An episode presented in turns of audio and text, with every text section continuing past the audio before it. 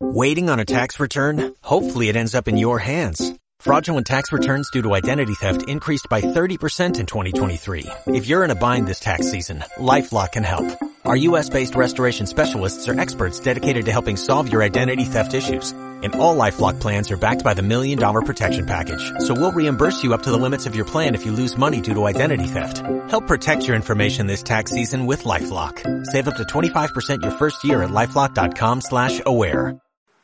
Hola, nosotros vamos a hablar sobre el sacramento de la confesión y los integrantes son Augusto Boss, Ignacio Roger y José María Schmidt. Los cristianos estamos llamados a la santidad, para ello hay que ir en gracia de Dios, pero podemos perder la gracia bautismal por el pecado mortal que mata la vida sobrenatural del alma y rompe la amistad y la, y la comunión de, con Dios.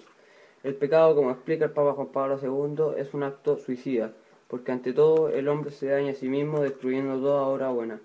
El Señor Jesús ha instituido el sacramento de la penitencia, que se llama también y muy adecuadamente sacramento de la reconciliación o confesión, para perdonar los pecados cometidos después del bautismo y abrirnos así la puerta a la reconciliación con Dios. Jesucristo, por ser Dios, tiene poder para perdonar los pecados y dio este poder a los apóstoles y sus sucesores en el sacerdocio, quienes actúan en la persona de Cristo. O sea que de hecho, es el mismo Jesucristo el que perdona por el misterio del sacerdote. ¿Qué es el sacramento de la reconciliación? Es el sacramento instituido por Jesucristo para perdonar los pecados cometidos después del bautismo. ¿Qué es necesario para hacer una buena confesión?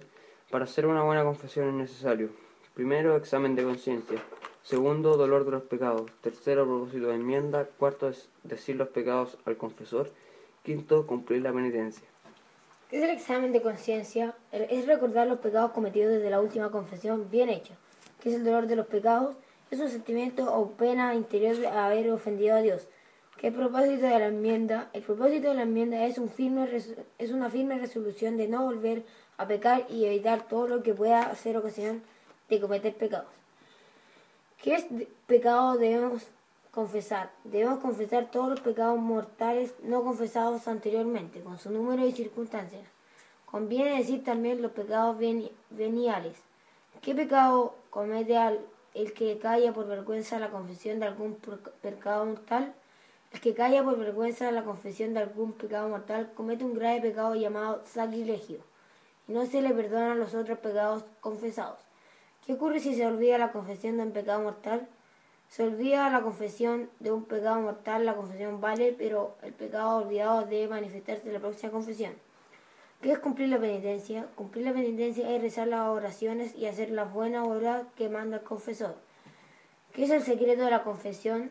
El secreto de confesión es el silencio absoluto que el sacerdote está obligado a guardar sobre los pecados escuchados en la confesión. El penitente dice el saludo acostumbrado, Ave María Purísima o bendígame Padre porque he pecado. El sacerdote puede decir, el Señor esté en tu corazón para que te puedas arrepentir y confesar humildemente de tus pecados. El sacerdote o el penitente puede leer o decir de memoria algunas palabras de la Sagrada Escritura sobre la misericordia de Dios y el arrepentimiento. Por ejemplo, Señor, tú lo sabes todo, tú sabes que te amo. El penitente se acusa de sus pecados. Mi última confesión fue hace días, meses o años aproximadamente. Pido perdón a Dios de se dicen los pecados cometidos desde la última confesión. Me acuso también de todos aquellos pecados de los que no me acuerdo. El sacerdote le da los consejos oportunos y le impone la penitencia. El sacerdote invita al penitente a manifestar la contrición. El penitente puede decir, por ejemplo, Jesús, Hijo de Dios, apiádate de mí, que soy un pecador. El sacerdote extiende, extiende ambas manos o al menos la derecha, sobre la cabeza del penitente, dice, Dios Padre misericordioso, que reconcilió consigo al mundo para la muerte y la resurrección de su Hijo, y derramó el Espíritu Santo para la remisión de los pecados. Te concedo por el ministerio de la Iglesia el perdón de la luz. Yo te absolvo de tus pecados en el nombre del Padre, del Hijo y del Espíritu Santo. Y el penitente responde, Amén.